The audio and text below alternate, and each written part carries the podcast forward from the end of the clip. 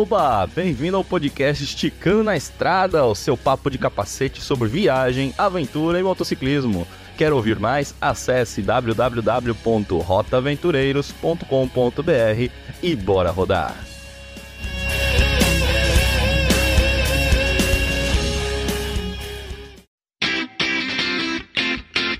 Salve aventureiros, como é que vocês estão? Aqui é o Diogo do canal Destino X de novo e hoje vamos falar de água. Você pode falar para mim assim, porra, mas você tá de sacanagem comigo? Vai querer ensinar um cabra barbado, habilitado a beber água? Como assim?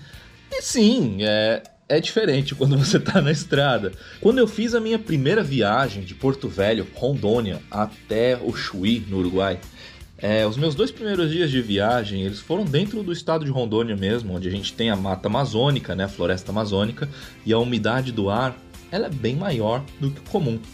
No centro-oeste a coisa muda. Então assim, eu cheguei, dormi ali na região de Sapezal, e quando eu peguei para tocar para Cuiabá, para baixo ali, a coisa pegou.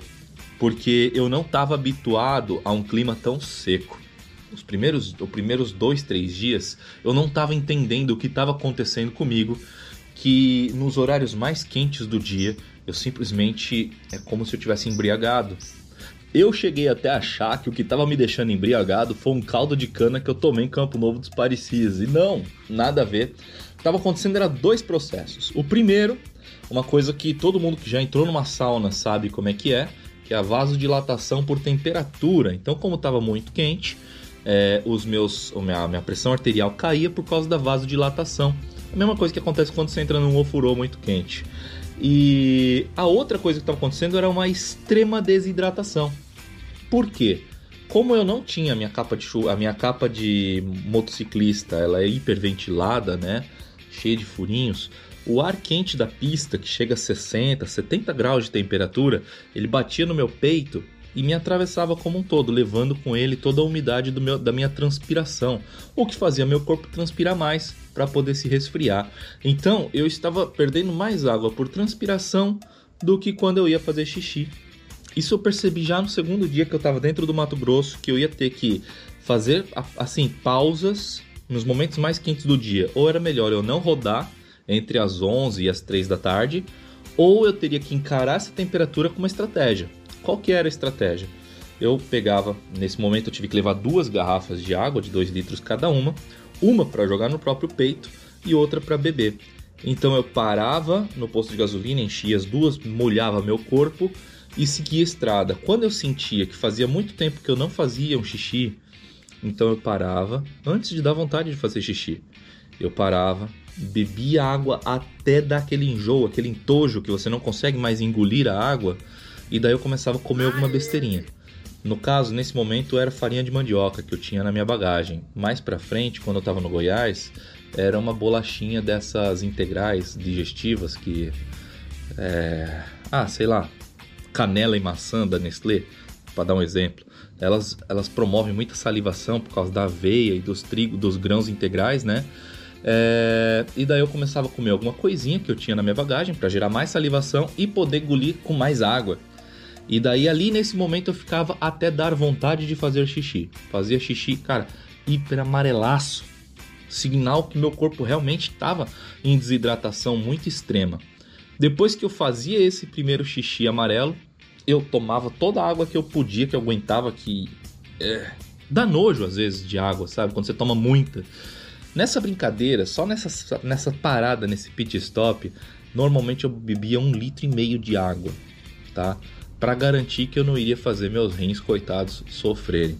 Mas vale dizer que essa situação ela ocorre em uma situação muito extrema, que é no caso do centro-oeste do Brasil, na época de setembro, que é uma época muito quente e seca, é o final do período de seca, antes das primeiras grandes chuvas de, de primavera. Então era uma situação fora do normal ali nas regiões de Chapadão do Céu, Jataí, Mineiros, Goiânia, era fora do normal. Depois dessa situação toda, eu nunca mais precisei criar uma rotina de hidratação na estrada por causa desse tipo de situação. fui até o Rio Grande do Sul, subi de volta para Rondônia e não tive esse problema. Mesmo quando eu passei pelo Centro-Oeste na volta, como já era uma época de chuvas, o clima já estava muito melhor. Eu só fui passar por uma situação semelhante novamente quando eu estive na Venezuela, na península de Paraguaná, a região de Ponto Firro, né? Que tem um clima semelhante ao de Caatinga. Então ali eu passei novamente por uma situação de desidratação extrema, sabe? A cagada minha também de que eu não usei a minha roupa ultravioleta naquele dia, o que fez com que eu tomasse uma insolação na cabeça, mas isso é conversa para outro dia. Cara, não abandone o seu rim para que ele não abandone você depois. Não confunda Coca-Cola com água. Não confunda cerveja com água. Embora uma das coisas mais gostosas que tem é o primeiro e segundo gole de uma cerveja gelada depois de um dia quente, sem dúvida. Mas isso depois, quando você chega no hotel, em casa, na casa do amigo. Mas durante a rodagem, é, não confunda refrigerante com água. Nada vai te hidratar igual a, água. De forma alguma, não existe nenhum substituto à água. E se você gostou desse papo e quer escutar mais, bom, eu sugiro que você me siga lá no Instagram, DestinoX_BR ou no YouTube Destino X Espaço BR para receber de vez em quando ali uma notificação falando que tem vídeo novo, áudio novo, podcast novo, postagem nova aqui no site www.rotaventureiros.com.br.